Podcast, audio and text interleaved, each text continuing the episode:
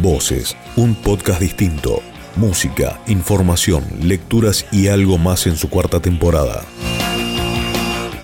El análisis de la historia de nuestro país y el mundo, la del pasado, la del futuro y también la del presente, junto al profesor Cristian Primo.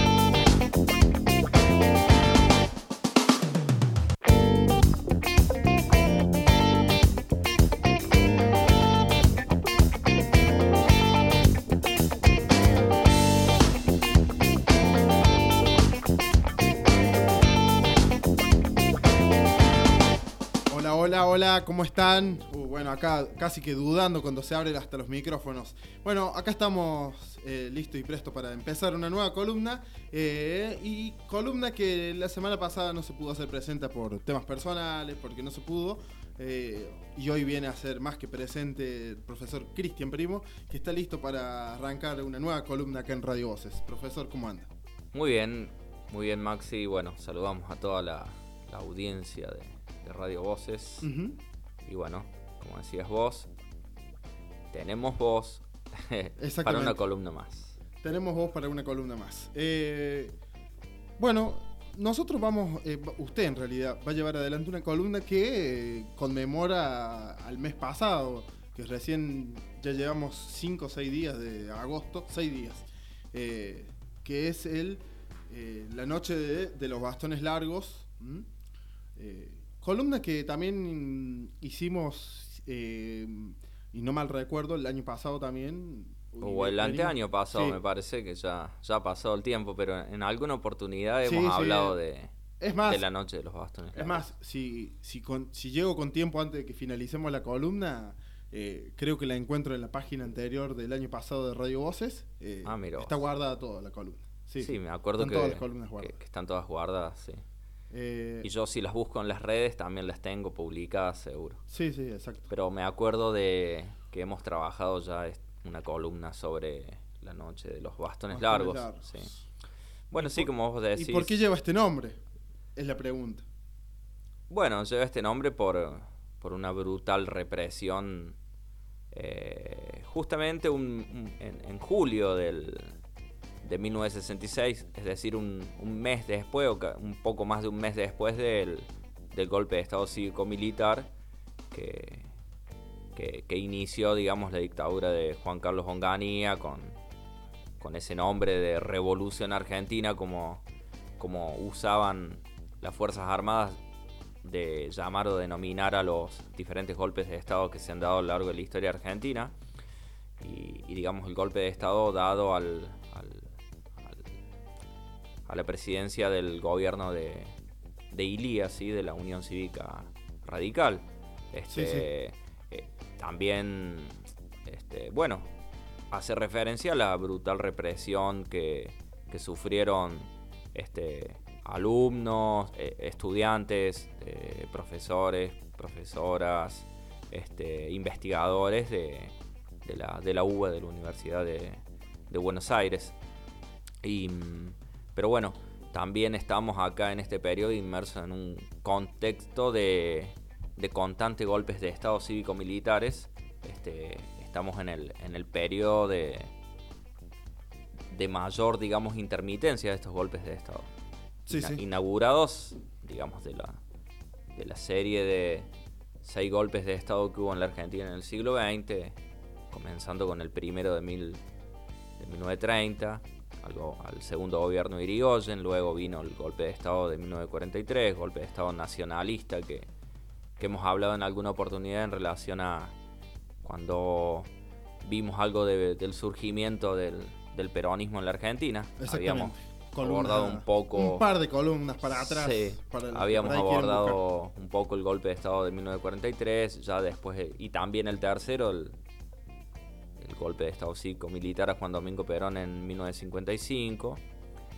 Y el golpe de Estado posterior va a ser el de 1962 a, a Frondizi, que había, que había que, que llegó al Ejecutivo, digamos, de la eh, en una fragmentación que tuvo la Unión Cívica Radical, con la Unión Cívica Radical Intransigente, o UCRI, que se le llamaba.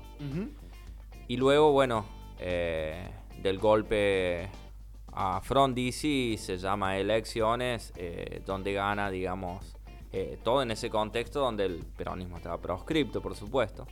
Gana las elecciones la Unión Cívica Radical con, con Ilía, de alguna forma llevó adelante un gobierno que tuvo alguna característica más popular, digamos así, este, más parecida a la esencia irigoyenista y si vos querés sabatinista, para el caso del radicalismo cordobés, un radicalismo más, más digamos del pueblo, sí. entre comillas, un radicalismo más más asentado en lo popular. Y mm, bueno, sufrió el gobierno de Ilía una, una, fuerte ofensiva de los centros de poder económico, de los sectores de la sociedad rural y terrateniente, que son los sectores y los medios de comunicación, digamos los sectores que eh, principalmente la oposición de, Diario La Nación y de todo el grupo luego detrás de, Diario La Nación. Como siempre. Una voluntad profundamente antidemocrática, lo que lleva a que el, 28 de junio se dé un nuevo, el quinto golpe de Estado cívico-militar de la Argentina en el siglo XX, sí, que llevó al dictador Ongani al, al, gobierno. Eh, siendo todo esto una antesala eh, de lo que sería el golpe de 1976. Y también de decirte que, que el contexto histórico estamos inmersos en, plena guerra ideológica, en plena guerra fría, digamos, en el bloque eh, occidental capitalista de, los Estados Unidos y de la Europa occidental. Y el bloque oriental, digamos, soviético, a donde ya este, llevamos siete años de... estamos a siete años en, este contexto de 1966 de la experiencia y profundización de la revolución cubana. Y para el contexto latinoamericano la revolución cubana tuvo una tuvo digamos una influencia muy profunda, muy profunda en los estudiantes, en los jóvenes, en los obreros latinoamericanos, en los campesinos. Frente a este contexto, por supuesto que las élites dominantes económicas, la derecha y, las Fuerzas Armadas estuvieron alertas todo el tiempo y, ejercieron estos gobiernos dictatoriales como una especie de tutela, digamos, que incluía una, persecución, digamos, eh, muy profunda a, la sociedad, en este caso la sociedad latinoamericana, pero específicamente a la, a la Argentina. Ya gobierno de Frondizi, un gobierno democrático, pero con operaciones, digamos, como el plan Conites, que este, se trató de un plan no solo de, desmantelamiento de, por ejemplo, la, matriz económica o del estado de bienestar, ya comenzó esa matriz de desestructuración del estado de bienestar que, que se había profundizado con el, o que se había hecho realidad con el peronismo. Eh, se, desmanteló eso, pero implicaba también desmantelar lo ideológico, desmantelar, desmantelar la resistencia obrera, estudiantil, anclada en el caso argentino en el peronismo, pero no hay que olvidar que la influencia externa frente a la revolución cubana de los Estados Unidos muy fuerte. Es decir, este plan de este, contener cualquier foco de surgimiento de ideas marxistas o de izquierda en las escuelas secundarias, partidos de izquierda, movimientos de izquierda eh, y en las universidades vistas como, Se un- se como un vivía un núcleo mundo- de, de- de peligro. Las universidades vistas como un núcleo de peligro donde se... eh, Se vivía un mundo político dentro de las universidades también, ¿no? Pero totalmente... Se vivía un mundo político en las escuelas secundarias, ¿Qué, qué tenía en que los ver? centros de estudiantes. ¿Cuánto tuvo que ver esto de hacer em, la reforma universitaria en los colegios? No, bueno, la reforma universitaria tiene que ver específicamente con la, con la universidad. Es decir, la reforma universitaria de 1918 logra esta cuestión de darle autonomía a las universidades del país. Es decir, en este carácter de autonomía, poder tomar sus decisiones y se organiza la universidad de una forma tripartita que, que- que le llamamos, es decir, con un claustro de estudiantes, con un claustro de docentes y con sí. un claustro de, de egresados.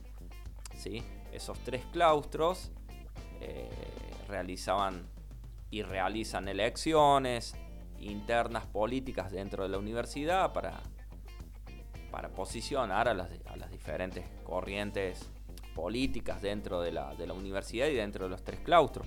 Pero eso le, le dio, a partir de Reforma en 1918, Reforma Universitaria, le dio a la Universidad Argentina un poder, te diría, real. Y eso por supuesto que en un contexto de Guerra Fría y en un contexto donde los Estados Unidos ejercía una, una fuerte vigilancia, una fuerte tutela, digamos, con, con, esta doctrina de seguridad nacional que tenía los Estados Unidos y a donde a partir de la doctrina Monroe, que te dije que en algún momento lo tenemos que, que tratar también, los Estados Unidos veía que no querían más Cuba, no querían otro caso como el de Cuba en, eh, en otra, no querían una experiencia que se estaba profundizando o yendo hacia el comunismo como en Cuba, no querían esa misma experiencia en otros países latinoamericanos. Ujú. Es por eso que, bueno, llevaron a cabo todo un plan de golpes de Estado en Brasil, por ejemplo, para este mismo periodo ya este, hubo un par de periodos democráticos con, con, este, por ejemplo, Janio Cuadro, un gobierno de centro izquierda, progresista, que bueno, también fue derrumbado por las Fuerzas Armadas brasileras y lo mismo se estaba dando en Perú, en Bolivia, en el Uruguay y luego este, ni hablar la experiencia de, del, socialismo chileno con, con Allende y otros. Y acá en 1966, fíjate, estamos a, a dos años y tres años de, respectivamente, de el Mayo francés, de la Primavera de Praga y del Cordobazo. Digamos, tres de las grandes manifestaciones y movilizaciones obrero-estudiantiles en, en- en Occidente en, en todo el siglo XX. Es decir, que estamos en un contexto de efervescencia cuasi revolucionaria, vamos a decir así, con mucha movilización en las calles obrero-estudiantil, Sí. que se va a ver tres años después en el Córdoba, así que va a herir de muerte al, al Onganiato, es decir, al gobierno de Onganía. que estuvo a cargo de, de, de enviar a la Policía Federal Argentina en esta subdivisión de tareas que, que han hecho siempre, digamos, los organismos represivos en la Argentina, ya sea con las Fuerzas Armadas y en sus tres, la Armada, el Ejército y la Fuerza Aérea, Gendarmería, las policías provinciales y la Policía Federal, ¿sí? Es decir, esta, esta división de tareas represivas que, que llevaron adelante durante todo el siglo XX y que aún continúan porque la historia tiene cambios y continuidades, pero en la estructura social argentina continúa esta cuestión. En democracia tenemos desaparecidos también y tenemos fuertes ciclos represivos también sociales, en- aún en democracia.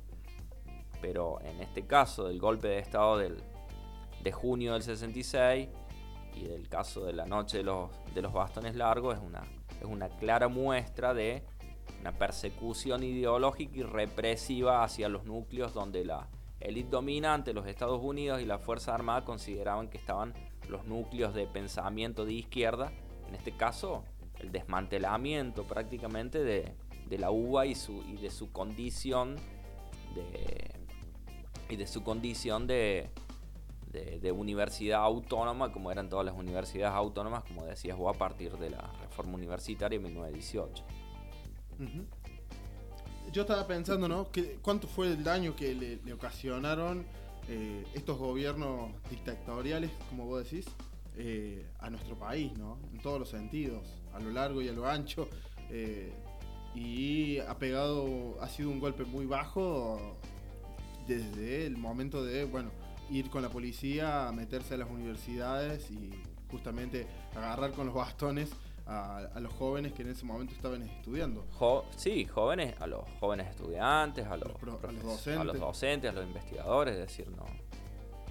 ¿Cuál fue, eh, cómo fue, digamos, el, cuál fue el despertar de esa juventud en ese momento contra este gobierno? ¿O no pudo...? Hay... Hay, hay, varios, varias aristas o, variables para, para comprender y analizar.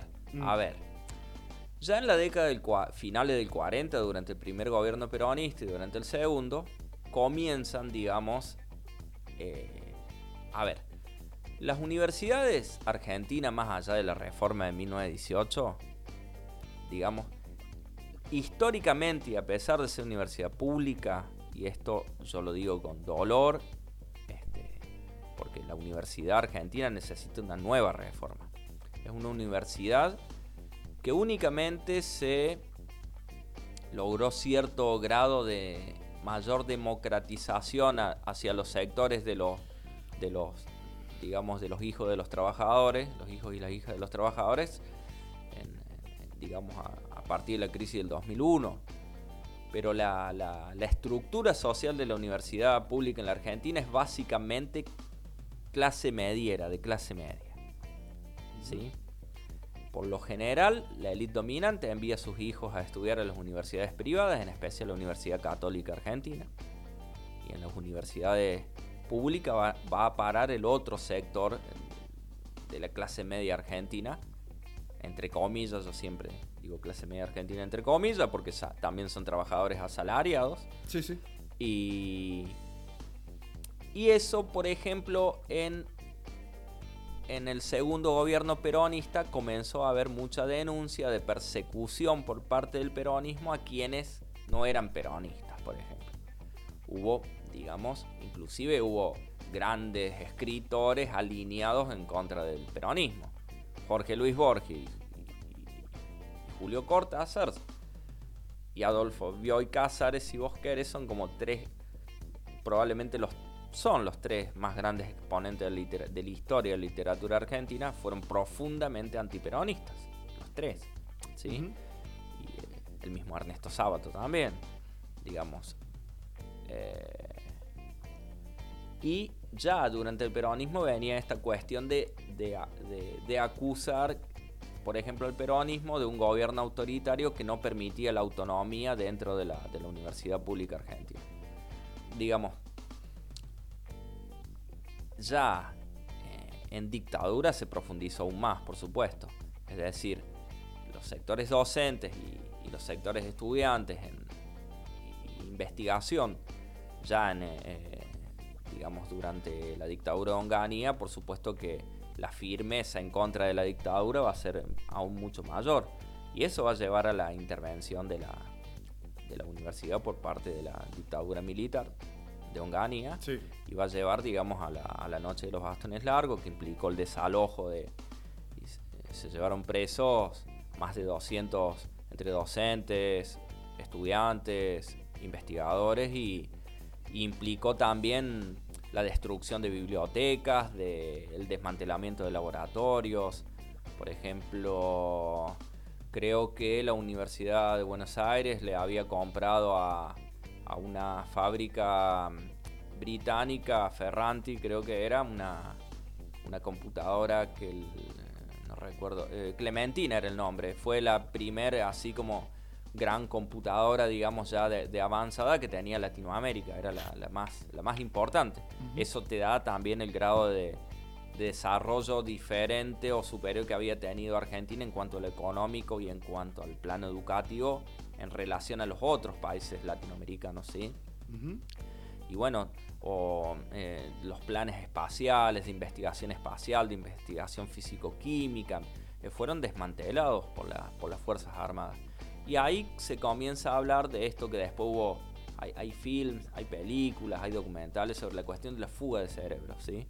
Eh, Aguántame, ah, porque justo yo tengo listo para que hablemos de ese tema, porque tengo acá en mano eh, las renuncias, las cesantías y la inmigración de eh, justamente profesores e investigadores de, de, acá de Argentina. para, estamos como en la radio haciendo un poco de cambios en los programas, metiéndole un poco más de música, si, si quiere.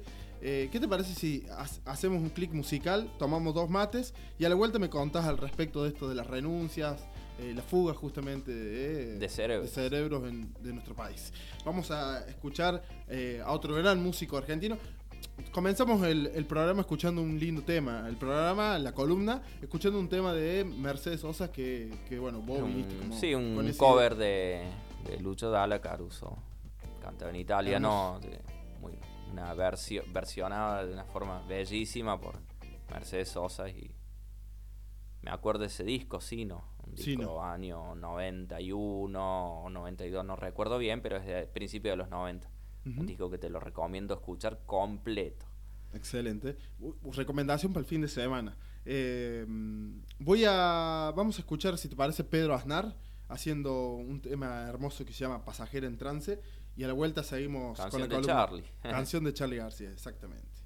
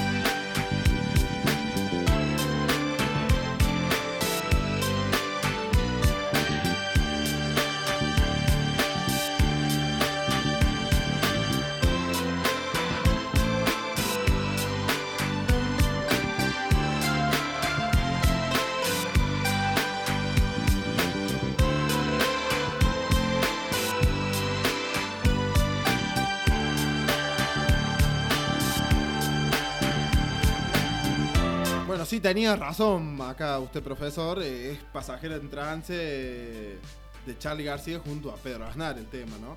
Eh, del disco Tango. sí, hay dos, sí. bueno, estábamos hablando y habíamos quedado ahí en la columna.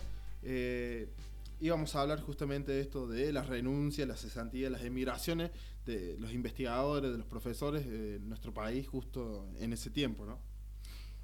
Sí, em, justamente cuando, porque en los 90 con el neoliberalismo de, de Carlos Saul, este, se produce como una segunda o una tercera oleada, vamos a decir así, de fuga de cerebros.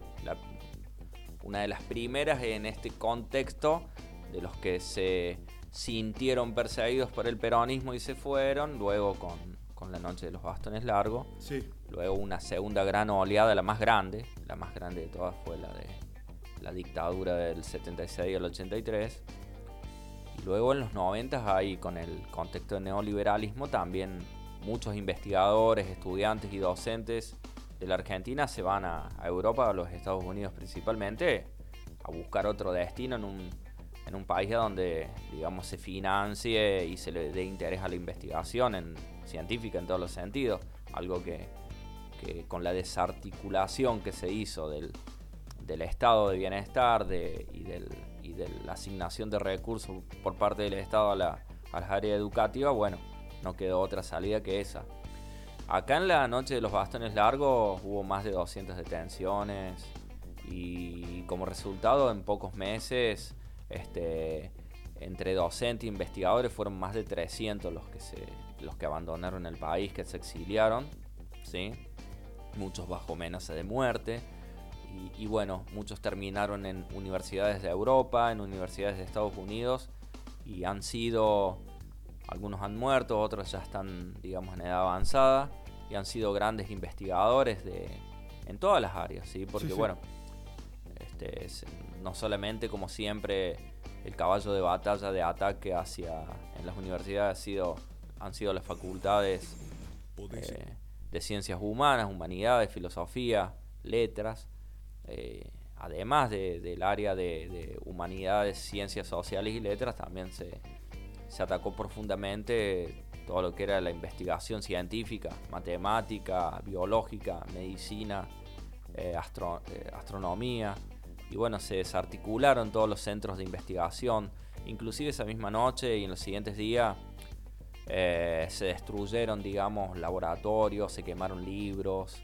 Es decir, y se desarmaron todos los, grandes grupos de investigaciones que, que se habían conformado, digamos, en, en la, Universidad de Buenos Aires y, esa purga, vamos a decir así, no incluyó solo la UBA, sino que también la Universidad de La Plata, la Universidad de Rosario, Litoral, la Universidad Nacional de Córdoba, aunque la Universidad Nacional de Córdoba siempre ha salido mejor parada porque tiene una estructura clasista y una estructura burocrática, digamos, de la... Em, la Universidad Nacional de Córdoba históricamente está manejada por la Iglesia de Córdoba, el Episcopado de Córdoba, y, por las familias patricias o las familias más ricas también de, Córdoba que reciclan a, sus hijos y nietos en, sectores progresistas y así por el estilo. Este, se ve claramente hoy en, por ejemplo, en, lo, en donde vos dirías que, bueno, son los sectores a donde mayor izquierda hay o progresista, como en las escuelas de filosofía, historia, eh, para el caso de la facultad de Filosofía y Humanidades en Córdoba, pero están, te diría, 50-50, 50-50 entre sectores de, la, de la iglesia y sectores pseudo progresistas. Así que, digamos, bueno, la UNC en ese sentido siempre ha estado, este, ha, sido más profundamente reaccionaria y conservadora.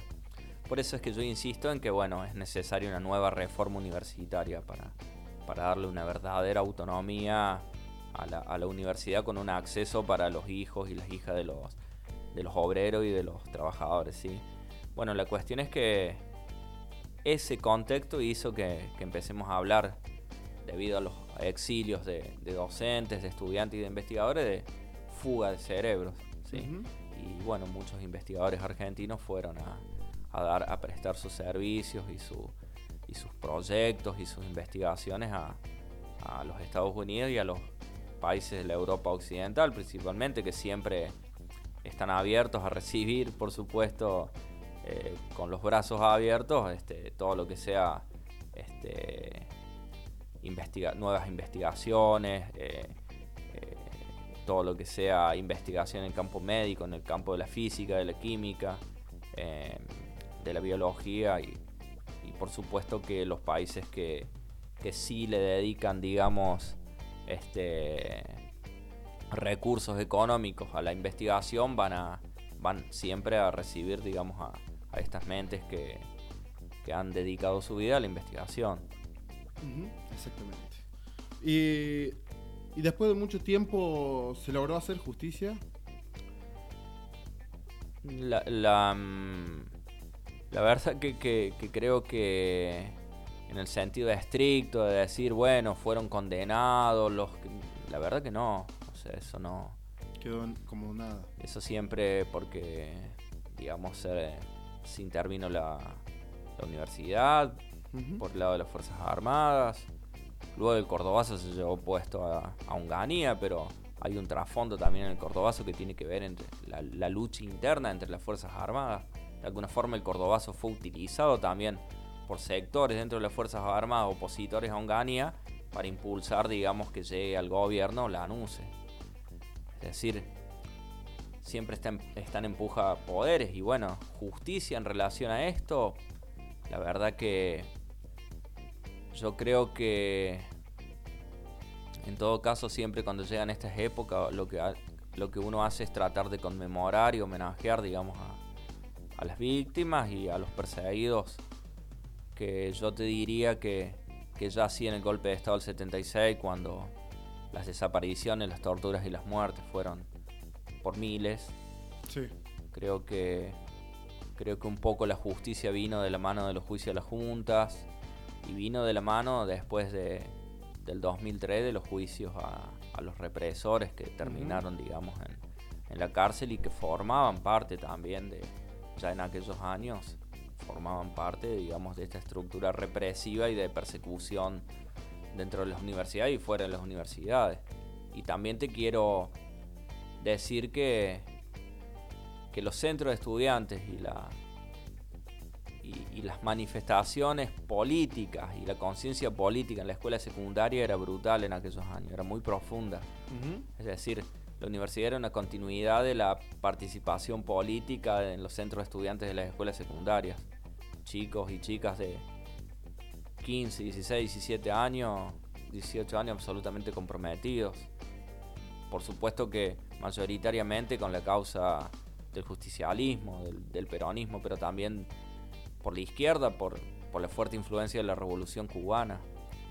Lo, que llevó a que, por ejemplo, en Córdoba son 69, eh, las columnas de movilizaciones fueran de la mano, digamos, obreros y estudiantes.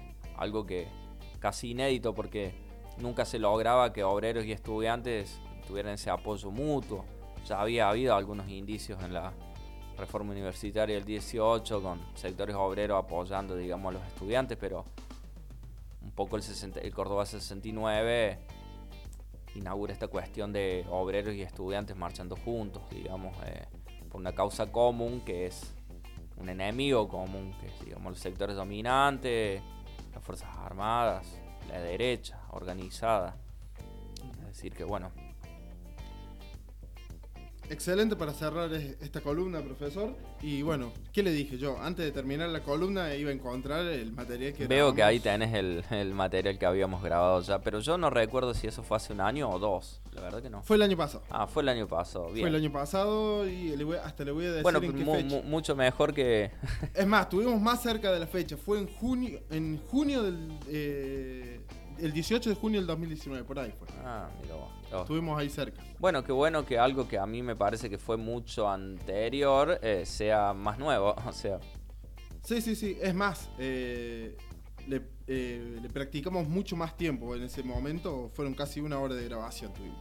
Pero bueno, eso va, va cambiando mediante cada programa, cada columna. Sí, a veces el, eh, tiene que ver también la contundencia o la capacidad de síntesis que logramos o, digamos eh, o a veces eh, la variación en cuanto al análisis de diferentes temas que van relacionados con esta cuestión pero bueno digamos. Bueno, y yo voy a agregar solamente como para cerrar esta columna y, le agradezco como siempre, profesor, que fue algo que llamó mucho la atención el 30 de julio de 1966, cuando Warren Ambrose, eh, dio un testimonio a, la, edición matutina del periódico eh, The New York Times, una carta al editor, eh, bueno, que él fue testigo justamente. Claro, fueron repercusiones de lo que había sido la noche de los bastones largos. Algo nada más para agregar ahí, sí, sí. que fue una nota que salió en el New York Times. Bueno, profesor,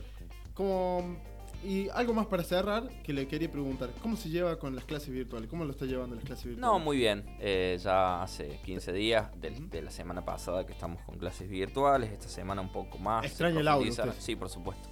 Por supuesto porque, digamos, el, contacto humano, la, la gestualidad, el uso de la voz, la modulación, el uso del pizarrón para para explicar. Eh, Yo que te conozco lo La lectura guiada, leer con, los estudiantes y todo eso, digamos, eh, en la virtualidad en sí mismo no, se puede hacer. Es decir, los seres humanos somos, eh, no vamos a poder ser este, reemplazados por las máquinas, digamos. Para, así que bueno, la virtualidad creo que es una es necesaria y es, y es una contingencia necesaria de este momento en que estamos viviendo, sí, sí. este contexto.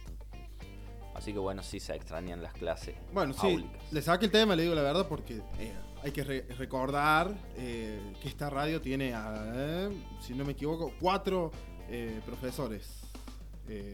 Melissa Linares, Carolina Goñi. Creo que son más. Cinco, perdón, cinco.